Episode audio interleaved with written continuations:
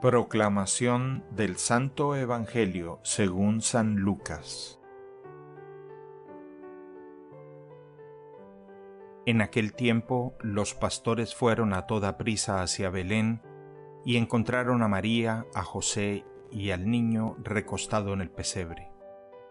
Después de verlo, contaron lo que se les había dicho de aquel niño, y cuantos lo oían quedaban maravillados.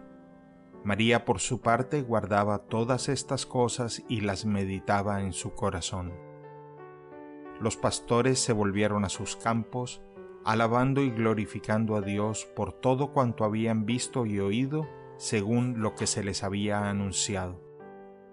Cumplidos los ocho días, circuncidaron al niño y le pusieron el nombre de Jesús, aquel mismo que había dicho el ángel antes de que el niño fuera concebido. Palabra del Señor.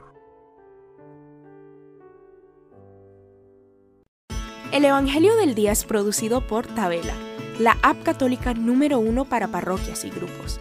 Para escuchar este episodio y mucho más contenido devocional católico, descarga la aplicación Tabela, disponible gratis en el Google Play Store o la Apple App Store. Si eres un líder en tu parroquia, solicita tu parroquia ahora mismo a través de la aplicación y podrás mandar anuncios ilimitados a tus feligreses sin costo alguno.